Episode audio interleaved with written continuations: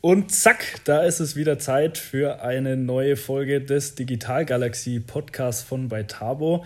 Heute habe ich die Ehre, mal wieder mit meinem geschätzten Mitgründer Christian zusammen den äh, super spannenden Gast, den Serienunternehmer und Investor äh, Dr. Heinz Raufer zu interviewen. Begonnen hat Heinz seine unternehmerische Laufbahn im Jahr 1995, als er mit der Atrada AG eine Agentur gründete, die sich später dann auf Internet-Auktionstools spezialisiert hat.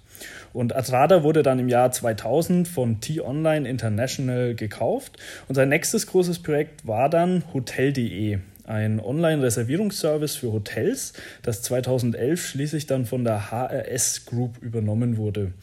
Daraufhin begann Heinz dann seine Laufbahn als Business Angel, bei der bis heute hochskalierbare Startups in der Internetbranche als Mitgründer und auch als Unterstützer begleitet. Und ja, so hat er in namhafte Unternehmen wie Flixbus, Anwalt.de oder zum Beispiel Pessler, aber natürlich auch noch viele andere investiert. Ja, Heinz, ich freue mich sehr, dass du hier im Podcast bist. Herzlich willkommen. Three, two, one. We have ignition.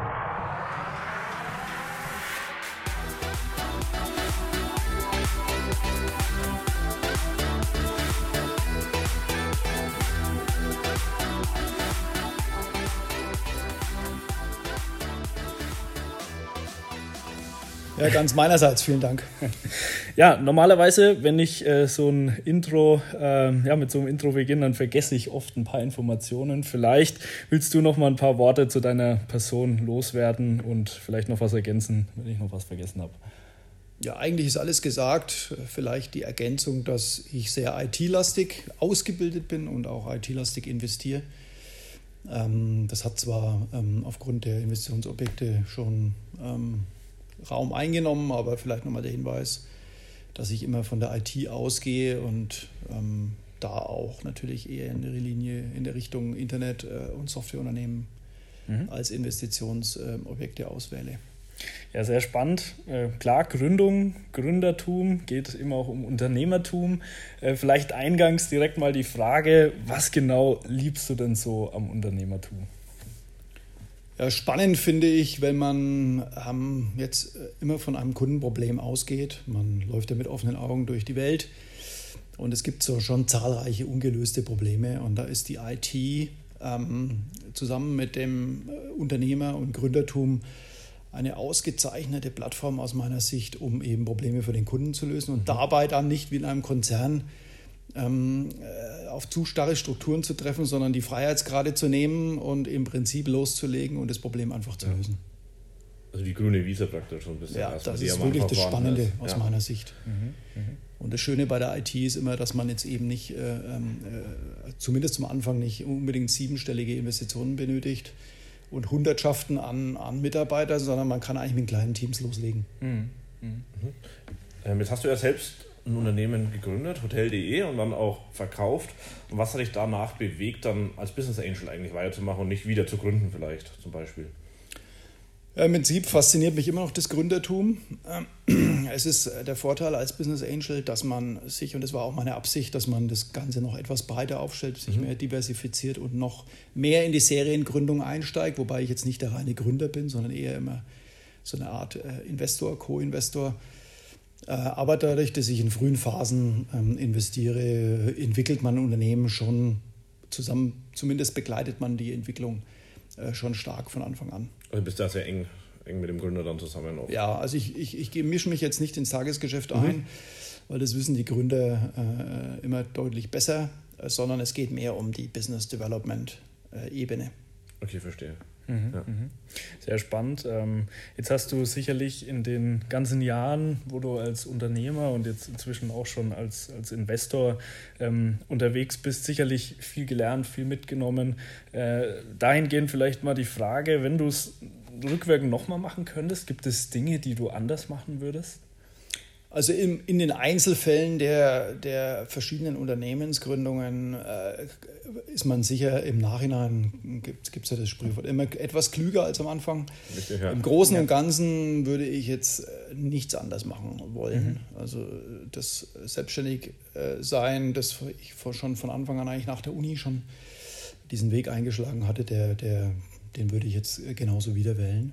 Mhm. In dem einzelnen Fall oder dem einen oder anderen Investment gibt es sicher immer wieder so Learnings. Ich war ja selbst auch mal ein, ein junger Gründer, da gibt es bestimmt ähm, ähm, Dinge, die man da gelernt hat. Die Lernkurve war mal recht steil. Und das ist ganz normal. Mhm. Mhm. So dass im Einzelfall ja, im Großen und Ganzen eher nein. Mhm. Mhm. Eine schöne Aussage, wenn man nichts verändern würde, nur im Einzelfall. Ne? auf jeden genau. Fall, auf jeden Fall. Ja. Aber ja, ich stelle mir auch manchmal die Frage, wie das eigentlich bei mir so ist, wenn ich rückwirkend alles nochmal machen könnte. Und wir haben ja auch damals direkt aus der Uni heraus gegründet. Und ich würde eigentlich tatsächlich auch nichts anders machen, weil natürlich man macht viel falsch, aber das ist ja oft genau das Wertvolle. Das ist ja oft genau das, wo man am meisten lernt. Genau, man würde die Person durch die Fehler auch am Ende des Tages, weil wir merken es ja oft, die meiste Energie bei uns entsteht auch, wenn mal was falsch gelaufen ist oder wir mal eine Krise haben, eine kleine, dann kommt die meiste Energie eigentlich auf, um diese Krise dann wieder zu lösen. Genau, ja. dann muss man das halt reflektieren, seine Learnings draus ziehen und dann möglichst die Fehler nicht nochmal machen. Genau. Wichtig ist, dass das große Ganze stimmt, weil also in den einzelnen äh, Segmenten lernt man immer dazu. Das ist, mhm. wie, wie, ihr schon sagt, ganz normal, mhm. ähm, iterativ zu lernen. Ähm, äh, wichtig ist, dass das große Ganze stimmt.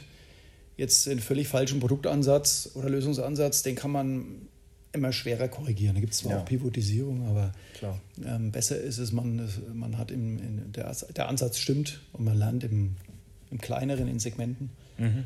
Was ist da deiner Meinung das Wichtigste? Also Produktansatz und gibt es noch andere Sachen, wo du sagst, Mensch? Würde ich schon so sehen, ja. Ich bin sehr produktlastig, sehr äh, Produkt-USP ja. äh, gehe ich vor. Ähm, äh, weil ich mir also im Prinzip eine Binsenweisheit, der Kunde hat ein Problem ja.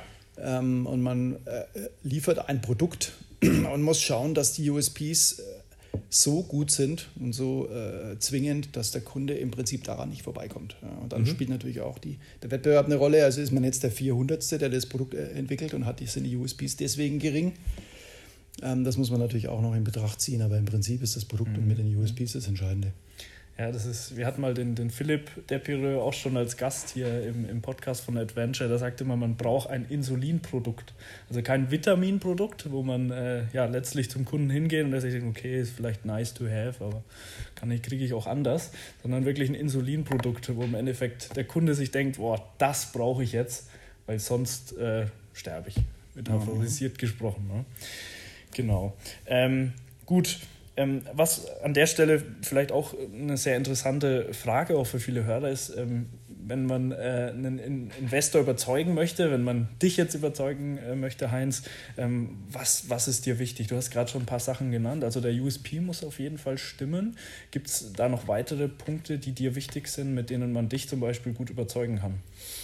Ja, wenn man jetzt die wichtigsten drei Dinge sind immer einig, finde ich, neben Produkt und USP ist dann der Markt, der muss finde ich, mhm. einigermaßen ein großes Volumen beinhalten. Ähm, jetzt mal, wenn man von einer Volkswirtschaft ausgeht, sollte man jetzt äh, nicht unbedingt ein ein- oder zweistelliges Millionenvolumen haben, sondern möglichst dreistellig. Mhm. Im Idealfall ähm, vielleicht sogar ähm, eine Milliarde überschreiten vom mhm. Potenzial oder Marktvolumen. Und dann kommt der Wettbewerb noch dazu. Viele Gründer oder einige Gründer, die ich so getroffen habe, die unterschätzen schon den Wettbewerb. Ja. Mhm. Wettbewerb wird es immer irgendwie geben. Man ist ganz, ganz selten der, der First Mover oder der, der einzige, so eine Art Monopolist äh, ist eigentlich ganz, ganz selten. Ist auch nicht schlimm, wenn es Wettbewerb gibt. Es darf halt nicht jetzt irgendwie der Wettbewerb zu weit entfernt sein. Und man muss so eine Art MeToo-Produktgründung machen. Das ist immer sehr schwierig, weil dann geht es sofort in, die, in eine Marketing-Schlacht. Ja. Und dann ist am Schluss ein hohes Budget notwendig, um, überhaupt zu bestehen. Und mhm. das ist dann immer eher schwierig aus meiner Sicht. Mhm. Das sind die drei wichtigsten Säulen. Mhm. Das sind jetzt viele äußere Faktoren. Wie ist es mit der Teamzusammensetzung? Also wie genau schaust du dir die Menschen dahinter an? Oder beim Team, ja. Beim Team ist natürlich sehr essentiell. Also Team, ich schaue mir das nur am Anfang äh, etwas weniger an, weil ich davon ausgehe, wenn jemand gründet und mhm. Äh, ein Team schon Klar, formiert hat, ja. dass, dass, dass, dass das Team vorhanden ist, dass der, der mhm. Gründergeist da ist, das ist gesetzlich mal voraus. Ja. Ähm, das, das, muss man natürlich am Schluss dann auch noch prüfen. Es ist auch manchmal so, dass vielleicht noch eine Disziplin fehlt. Vielleicht sich zwei Techniker finden oder, oder ein Techniker, ein Kaufmann, dann fehlt vielleicht Sales noch oder, oder äh, mhm. das Finanz-Know-how. Das ist auch nicht so schlimm, aber das kommt bei mir eher dann nachgelagert. Okay, verstehe. Mhm. Mhm. Ja, ähm, wie sollte dann generell ein Startup, das ein Investment sucht, eigentlich vorgehen? Also wie siehst du da die Lage in Deutschland? Ähm, also da haben wir auch schon verschiedene Meinungen gehört. Manche sagen, es ist eigentlich relativ einfach, in Deutschland ein Investment zu bekommen. Andere sagen, es ist so gut wie unmöglich. Ich weiß nicht. Wie siehst du das? Es ist durchaus nicht einfach. Also meine Erfahrung, das hat sich in den letzten, äh, seit ich begonnen habe, 1995 bis heute nicht so viel geändert. Ähm, äh, anfangen würde man immer, also das, was ich für sehr gesund halte, ist, wenn man erstmal organisch loslegt, so Bootstrapping macht, soweit es irgendwie geht. Das Produkt mal zumindest so ein MVP versucht, mhm. Prototyp versucht und die, vielleicht mal einen Pilotkunden irgendwie hat. Ja, also mhm. muss jetzt nicht irgendwie die Markteinführung schon äh, funktioniert haben. Aber dass man Bootstrapping loslegt, und dann würde ich mir immer, meistens geht das sehr schnell in der Branche, Kontakte zu sogenannten Business Angels aufbauen. Das sind so Leute wie ich, die sollten aber zur Branche passen. Mhm. Also nicht ja. einen Business Angel nehmen, der irgendwie ganz andere Branche betreut oder Erfahrungen hat. Oder ein Finanz-Business Angel ist auch nicht so äh, förderlich mhm. aus meiner Sicht, sondern jemand, der das Produkt schnell versteht, der aus dem Fall aus dem Markt kommt. Mhm. Und mit dem oder dessen Netzwerk versuchen, die ersten Schritte zu gehen. Wie kann man mit so einem Business Angel am besten Kontakt aufbauen? Das ist immer am besten, wenn man seine Idee präsentiert im mhm. Rahmen von zum Beispiel Businessplan-Wettbewerben oder irgendwelchen Pitch Days von äh, Verbänden oder mhm. von Institutionen. Ich kann da zum Beispiel bei Startup nennen, die hab, da habe ich sehr gute Erfahrungen gemacht. Ja. Genau, die also haben in Nürnberg auch dieses Startup, ja, äh, Demonite ja, heißt sie, glaube ich. Ja, es gibt auch viele Business Angel oder auch VC Pitch Days, da kann man auch mal hingehen, selbst wenn man frühphasig ist, weil die VCs dann vielleicht einen äh, nicht sofort finanzieren, aber dort immer so Business Angels ähm, zugegen sind, die sich das anhören und die dann vielleicht für ein Investment eher in Frage kommen. Mhm. Oder auch okay. Business Angel Netzwerke, wie jetzt ja. zum Beispiel ja. B2B äh, oder Angelgate aus der Schweiz. Ja, das sind so ähm, mhm. Anlaufstellen, wo man sein, im Prinzip seine Idee präsentiert, sich bewirbt und dann auch gut Feedback bekommt. Ja. Ah, okay. Mhm. Ja, das ist eigentlich auch spannend. Also raus auf die große Bühne und dann ist man da als Business Angel und geht dann auch aktiv. Auch ja, es muss gar nicht findet. so, da muss man jetzt nicht ein 20-seitiges Pitch-Deck haben, sondern eher ist einfach, weil er hat auch nicht viel Zeit. Ja, meistens das stimmt. fängt an mit drei, vier, fünf Minuten nur. Manchmal hat man auch 10 oder 15. Aber nur ganz wenig Zeit, man muss es auf den Punkt bringen. Mhm. Ja, und dann ähm, möglichst einfach präsentieren. Also das ist wahrscheinlich so allgemein gesehen auch äh, ein, guter Tipp, einfach auch sein Pitch-Deck so aufzubauen, dass auch wenn man es vielleicht mal verschickt, wirklich der Fokus auf das Wesentliche gelenkt ist, weil der Investor hat in der Regel wenig Zeit und möchte halt einfach ja. in, kür in, kürzester Zeit die wesentlichen Informationen haben, dass es auch entsprechend so gestaltet ist. Ja, meistens ist es also das, äh, so ein Pitch-Deck, was man da präsentiert in wenigen Minuten, ist mehr so ein, ähm, ein Appetizer. Mhm. Also man, man, man präsentiert ja. die Idee, also um was geht's mhm. und, und dann ein paar KPIs, ja, dass man ein bisschen äh, das Produkt äh, skizziert und ein paar erste Erfolge oder Prototyps, äh, irgendwie Hardcopies ähm, äh, oder Screenshots präsentiert, dass man weiß, worum geht's und was mhm. ist dann das Potenzial. Und dann fragt der Investor schon nach, wenn ja. er dann Interesse hat. Okay. Man kann jetzt nicht irgendwie alles präsentieren, sollte man auch nicht, sondern eher so mhm. Facts, vier, fünf Seiten. Mhm. Das ist mhm. ausreichend. Ja. ja, vielleicht mal ein bisschen weg äh, von den Investments, nochmal zurück zum Unternehmertum. Also was jetzt speziell auch Christian und mich so als, als junge Gründer, junge Unternehmer auch sehr treibt, ähm, ist das Thema Selbstoptimierung, also sich fortlaufend zu verbessern. Mhm. Man muss das ja tun, eigentlich als Gründer, man kommt ja gar nicht dran vorbei. Ja, ähm, prägt ja auch seine ganze eigene Unternehmenskultur durch seine Person teilweise. Ja. Genau, richtig. Und dementsprechend ist das was, was uns, was uns sehr interessiert. Ähm, vielleicht jetzt auch wieder im Hinblick auf deine Learnings und deine Erfahrungen. Hast du so einen Punkt, wenn, wenn ein Unternehmer, ein Gründer sagt, ich möchte jetzt wirklich mal in relativ kurzer Zeit auf das nächste Level kommen als Unternehmer, wo man ähm, besonders daran arbeiten sollte? Vielleicht auch was, was, was viele nicht so auf dem Schirm haben oder auch was, was du äh, in deinem deine Erfahrung, so was, was dich einfach extrem weitergebracht hast? Gibt es da so einen Punkt?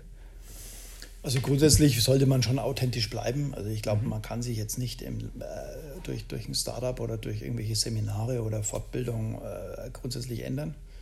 Ist, glaube ich, auch nicht notwendig. Ähm, man sollte mhm. schon authentisch bleiben, mhm. aber okay. man kann im Laufe der Zeit an bestimmten Disziplinen arbeiten. Eine, glaube ich, die man als Unternehmer zwangsläufig lernt, aber da kann man ruhig auch mehr Gas geben. Man muss sich erst ähm, dazu Schleifen drehen, ist, ist, ist so, äh, ich nenne es immer so Pareto-Prinzip 80-20. Man muss ah. ja schaffen. Ja mit, mit ganz wenigen äh, Schritten möglichst viel zu erreichen und ja. dann äh, sich wenig jetzt ins Detail zu verstricken, sondern möglichst äh, pragmatisch loslegen und auch den Mitarbeitern ein Vorbild sein. Man sagt, man legt jetzt los, macht einen Prototyp, wenn ein paar Fehler drin sind. Egal, wir schalten frei. Mhm. Geht ja nicht um selbstfahrende Autos mit äh, Todesfällen, sondern ja. meistens geht es ja, um, da stützt halt mal ein Programm ab. Aber möglichst pragmatisch bleiben. Mhm und auch fokussiert bleiben. Also man sollte jetzt nicht jeden Tag oder jede Woche neue Ideen haben, die man hinterher rennt und am Schluss 30 Baustellen, keine ist geschlossen.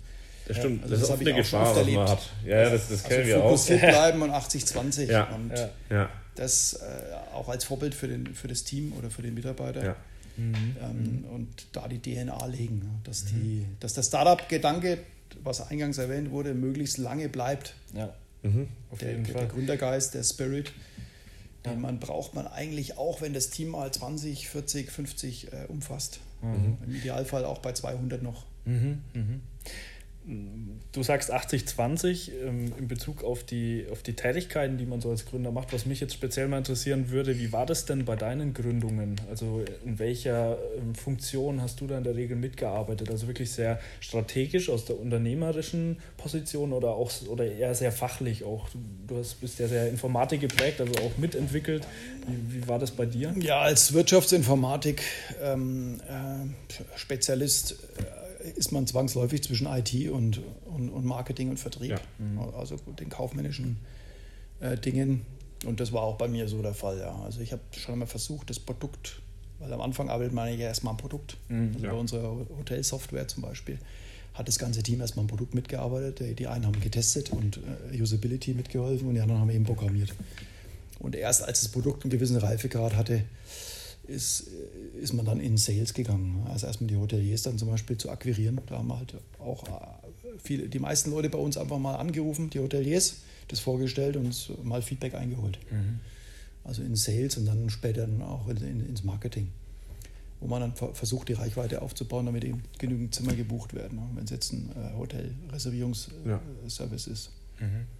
Und ähm, dann kommen irgendwann natürlich auch Disziplinen wie Personalführung dazu, äh, HR, äh, Finanzen. Das ist aber erstmal etwas im Hintergrund. Da hat man ja vielleicht einen Steuerberater, der da die ja, Buchungen genau. macht. Ja. Da braucht man sich jetzt nicht im Detail drum kümmern, aus meiner Sicht. Äh, wenn jetzt irgendwie äh, Umsätze von vielleicht ein paar tausend Euro im Monat da sind, also ob ich die jetzt einen Monat früher oder später buche, das ist jetzt nicht so wahnsinnig mhm. entscheidend. Ja. Mhm. Mhm. Ja, stimmt. Aber da sieht man auch wieder, es ist äh, eine große Vielfalt an, an Funktionen, die man eben abdecken muss als Gründer. Das ist ja irgendwie auch das Schöne, ne? dass man sich in den ganzen Bereichen auskennen muss im Endeffekt und dadurch halt auch so viel lernt, wie, ja, ich, also ich sage auch immer, ähm, äh, ja, was zu gründen, auch während dem Studium, irgendwie so das beste Praktikum, äh, das man überhaupt nur machen kann, weil man lernt nirgendwo mehr. Das ist richtig. Man hat am Anfang viel zu tun, aber dann ist es trotzdem wieder wichtig, sich natürlich dann auch wieder zu fokussieren und zu sagen, okay, da kann ich jetzt den meisten Wert bringen. Aber am Anfang muss man natürlich alles selbst also Es gibt selbst eigentlich nichts Besseres. Ja. Also aus meiner ja. Sicht, um jetzt schnell zu lernen als junger Mensch, natürlich ist eine Ausbildung in einem guten Unternehmen auch gut. Ich will jetzt gar nicht klar, bestreiten, aber man, also als Gründer ist man so vielfältig unterwegs und mit so einer Geschwindigkeit, die, die kann man anders eigentlich nicht äh, erreichen. Ja, das stimmt. Mhm. Und selbst wenn ich danach mal wieder irgendwann äh, in eine, in eine äh, Festanstellung wechsle, da habe ich so viel gelernt und, und, und so ein Riesenverständnis fürs Unternehmertum, was ich anders ja nie bekomme. Mhm. Ja. Noch was anderes, was mich auch äh, mal sehr interessieren würde. Also, äh, du hast ja nun auch schon einige Exits begleitet. Ähm, was siehst du denn im Zusammenhang mit so einem Exit eigentlich als größte Herausforderung, auch so aus deiner Erfahrung heraus? Ähm, was sind da Schwierigkeiten, äh, Komplexitäten, mit denen man das zu tun hat und was sollte man unbedingt beachten? Ja, also beim Exit ist es so, das kann man eigentlich, also äh, Learning war da, man kann das gar, man kann das gar nicht planen. Also, äh, meistens ist es so, dass wenn ein Unternehmen genügend Aufmerksamkeit durch Produkt und durch Umsätze und ähm, vielleicht Pressearbeit ähm, erzeugt, dass dann irgendwann Strategen aufmerksam werden mhm. auf so ein Unternehmen und dann gibt es Kontakte, dann gibt es Anfragen ähm, manchmal mal direkt, manchmal auf Messen. Ja, dann kommen äh, solche Fragen mal, ähm, wie man dazu steht und so weiter. Ähm, also das heißt, man kann es nicht planen. Wenn dann wirklich äh, beidseitigen Interesse sich ähm, intensiviert, dass man sagt, die Gründer denken, warum eigentlich nicht, ja, mal einen Teil oder äh, ganzen Verkauf ähm, durchführen ähm, und der Käufer ist äh, detaillierter interessiert, dann gibt es in der Regel mal so eine Due Diligence, mhm. die man dann eher als Gründer mal unterschätzt. Da wird dann ganz detailliert geprüft äh, nach einer festen Checkliste und die, die, dieser Aufwand, den unterschätzt man meistens. Ah, okay, das war okay. bisher in allen meinen Exits so. okay. Da machen die ja, ja, im Prinzip eine kleine Wissenschaft draus. Also ja. da, da, wird halt äh, auf Herz und Nieren, da müssen Dokumente bereitgestellt werden und äh, die mhm. man vor, an die man vorher nicht so denkt. Ja. Also die man teilweise auch gar nicht hat, okay. mhm. ähm, weil man eben pragmatisch entwickelt hat. Und dann gibt es halt, was weiß ich, Organigramme äh, jetzt in der Historie vielleicht gar nicht, ja, sondern vielleicht, vielleicht ein, ein, ein, ein Grobdiagramm. Mhm. Vielleicht ist auch gar keins da. Ja, solche ja. Dinge. Oder ähm, ja, Jahresabschlüsse, die jetzt äh, testiert sind vom Wirtschaftsprüfer, hat man in der Regel auch nicht. Also solche. Dinge, äh, die da alle abgefragt werden, das ist dann schon sehr detailliert. Mhm. Mhm. Aber wenn das Interesse vom Käufer groß genug ist, dann die wissen auch, dass nicht alles von einem äh, Startup oder vielleicht, wenn das Unternehmen mal drei, vier Jahre alt ist, dass nicht alles vorhanden ist, das wissen die auch. Ähm, dann wird das jetzt kein K.O.-Kriterium sein. Mhm. Mhm. Okay, also es gibt einige Aufwände, die man typischerweise als Gründer dann wirklich vorher unterschätzt. Ja, auch das Zeit, der Zeitaufwand, das kann schon sein, dass mal so ein, mindestens einer der Gründer dann mal äh, einige Wochen oder vielleicht sogar Monate das Ganze Vollzeit macht. Mhm. Okay, also man sollte so Due Diligence, weil schon ernsthaft betreiben.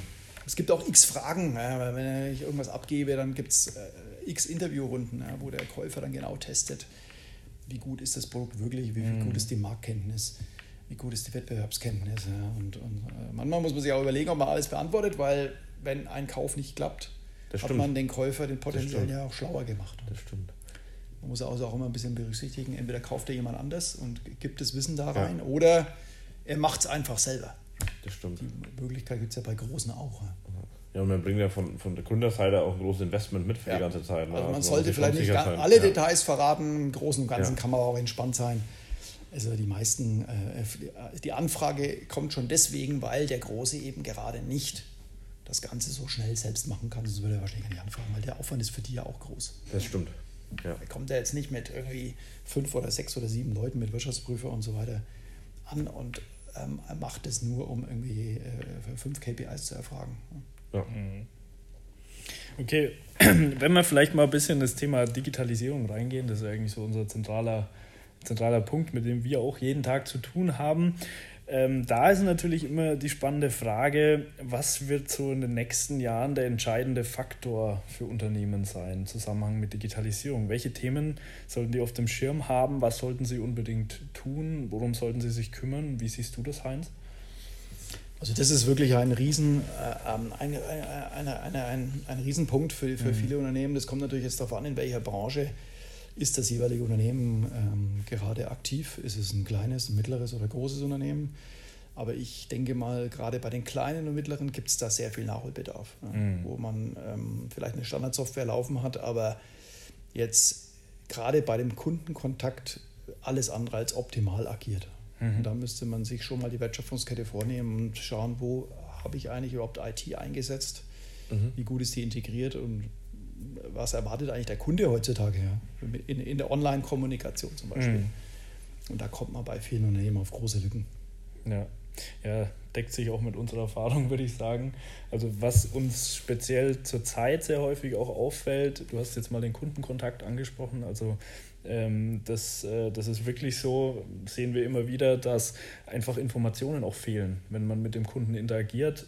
Oft deshalb, weil sie einfach die Informationen, die Daten, die relevant sind, in ganz vielen verschiedenen Orten äh, hinterlegt sind und man halt zu dem Zeitpunkt mhm. nicht gleichzeitig auf alle zugreifen kann. Die technischen Schulden steigen halt auch. Ja. Das wurde irgendwo abgelegt, jahrelang und nie, nie wieder aufgeräumt. Ja. ja. Und da ist für uns zum Beispiel gerade oft eine Herausforderung, halt wirklich auch eine zentralisierte Möglichkeit zu schaffen, auf mehrere Daten, äh, Datenbanken ähm, ja, mhm. zuzugreifen. Das ist was, was wir zurzeit sehr häufig machen und es deckt sich natürlich absolut mit dem, was du sagst. Also ich glaube, da muss schon noch äh, einiges aufgeräumt werden. Mhm.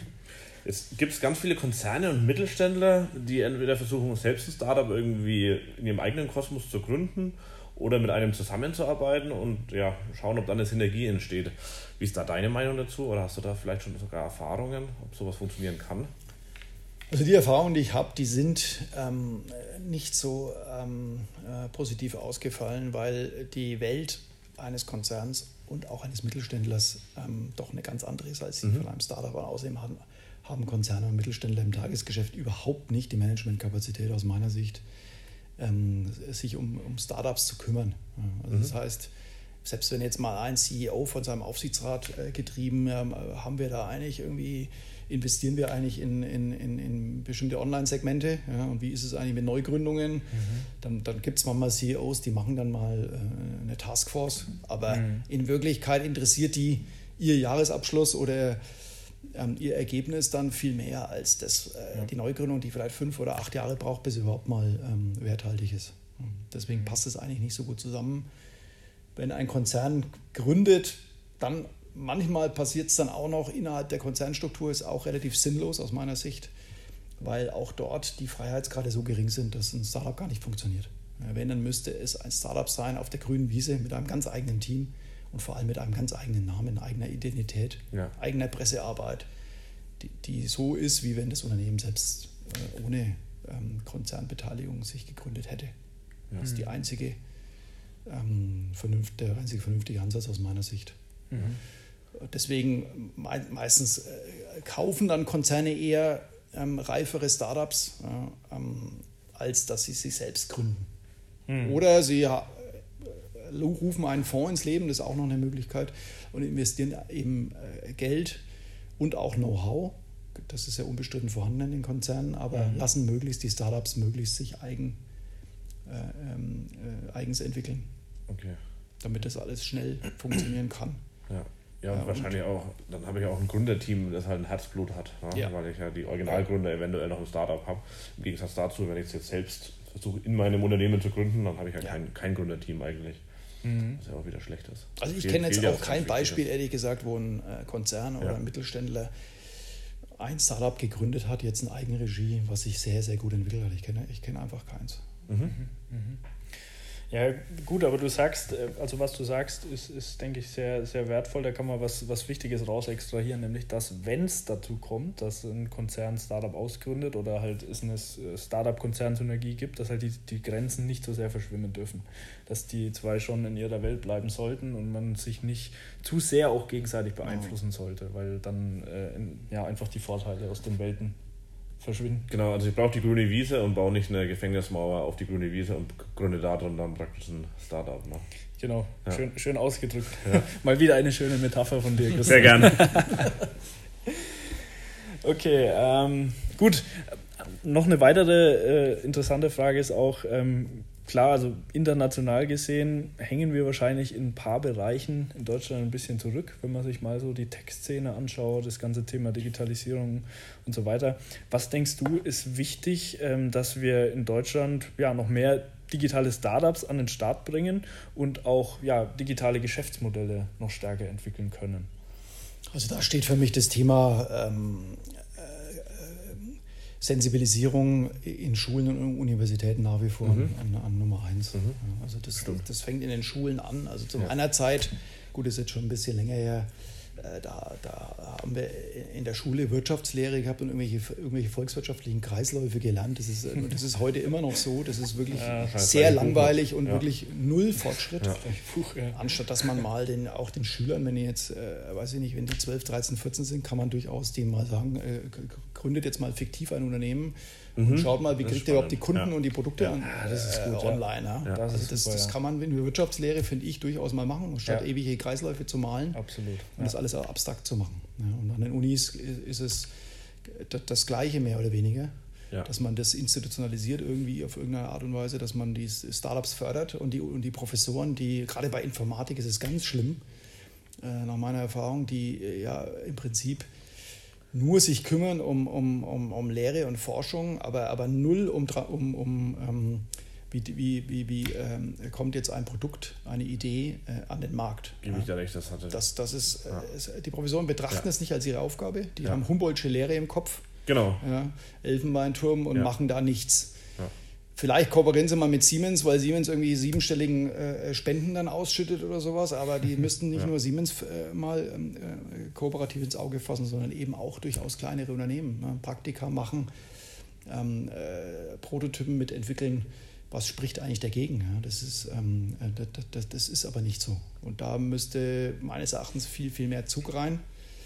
Und dann würde auch, würden, würden auch viel mehr äh, Unternehmen gegründet werden. Ne? Ähm, das äh, nächste ist dann natürlich, dass wir einen totalen Fachkräftemangel haben. Äh, das ist ja, geht ja mittlerweile nicht nur jetzt bei, in der Informatik, das ist auch äh, durchaus im Online-Marketing, ähm, aber auch im, geht ja bis in, ins Handwerk hinein, Ja. dass wir einfach gar kein richtiges Einwanderungsgesetz haben. Also abgesehen von den Flüchtlingen, die wir aufnehmen, aber dass wir kein Land sind, eigentlich die Volkswirtschaft ist die richtige gute Basis, die wir haben, aber dass wir gar keine besten Programmierer ähm, äh, und auch Marketing, vielleicht auch sogar Handwerker aus aller Welt an, anziehen, die, die, die hier äh, sich niederlassen wollen. Äh, Es fehlt da einfach die gesetzliche Grundlage. Also bei meinen Startups, da sind die Geschäftsführer manchmal äh, mit Behördengängen äh, ähm, äh, konfrontiert. Ja? Und irgendwelche Mitarbeiter, die aus Nicht-EU kommen, Mhm. ähm, äh, die dann und denen die Aufenthaltsgenehmigung ähm, äh, verlängern müssen. Das, das ist ja echter Quatsch. Stimmt. qualifizierte Ja, Programmierer, die hier, die es hier nicht gibt. Ja. PHP-Programmierer zum Beispiel in Nürnberg gibt es, glaube ich, im Moment gar keine. Ja. Ja, und wenn die jetzt irgendwo aus ähm, Osteuropa kommen, nicht EU, dann ist es ganz schwierig, die hier zu beschäftigen über längere Zeit. Obwohl wir sie eigentlich brauchen. Obwohl beide Seiten es wollen. Ja. und obwohl die sofort in Lohn und Brot kämen, die würden sofort ihre Steuern zahlen. Das, die integrieren sich über die Arbeit ja auch schneller als, als, Ja. äh, als Flüchtlinge, die erstmal äh, andere Probleme haben. Ja. Ja, also das ist alles wie gemacht, nur wir tun es nicht. Einwanderungsgesetz, glaube ich, habe ich jetzt gehört, irgendwie Ende des Jahres haben die damit angefangen. Die Politik braucht da viel zu lang, aus meiner Sicht. Ja. Den müsste man mal da ein bisschen äh, echt in den Hintern treten. Ja. Und denen auch KPI-Meilensteine setzen. Ja. Also entweder ihr macht ein Gesetz innerhalb von sechs Monaten oder ihr lasst es einfach. dann, wird, dann, wird, dann kommt der nächste dran. Wie bei den Vorständen. Ja. Fünf-Jahresplan, Ja. Einjahresplan und dann Monatsplan runterbrechen.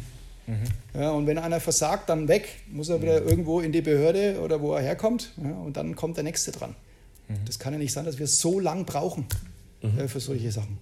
Und da brauchen wir uns nicht wundern, wenn äh, wenig Sensibilisierung, äh, wenig äh, Einwanderung, wenig Qualifizierung, Fachkräftemangel, wenn das nicht besser wird und dass uns die Angelsachsen dann ständig überholen. Die, sind, die kochen ja auch nur mit Wasser. Das stimmt. Aber wir kriegen es nicht gebacken. Ja, wir sind zwar Engineering-Land, also ich glaube, das läuft bei uns ja eher gut, aber alles. Da ruhen wir uns teilweise auch drauf auf. Äh, ja, genau. Aber alles, was, was jetzt angesprochen äh, ist mit Startup, mit Gründergeist, mit Fachkräfte, ja, ganz schlecht. Ja, auf jeden Fall. Ich glaube, das ist ein ganz schöner Appell, um äh, langsam auch ans Ende zu kommen. Abschließend vielleicht noch die Frage, ähm, wie kann man mit dir Kontakt aufnehmen, Heinz? Also, Ja? Eig- am einfachsten natürlich ähm, äh, über meine Internetseite zum Beispiel. Ja, unter raufer.de habe ich meine Investments ähm, gelistet. Das ist eine schlanke Seite. Da gibt es auch eine E-Mail-Adresse und ähm, da am besten einfach pragmatisch Kontakt aufnehmen. Super, perfekt. Perfekt. Dann konnten wir, glaube ich, wieder einiges heute mitnehmen. konnten viel mitnehmen, genau. Ja, auch viel Energie, lernen. sehr gut. Genau. Und ja, wenn auch du, lieber Hörer, wieder einiges lernen konntest, dann gilt das Gleiche wie immer. Lass uns gerne eine Bewertung da, lass uns gerne ein Abo da. Und dann abschließend nochmal Heinz, vielen Dank äh, für die ganzen interessanten Infos. Und ja, dann bis zum nächsten Mal. Bleibt galaktisch und ciao. Ciao. Ja, auch von meiner Seite vielen Dank. Tschüss.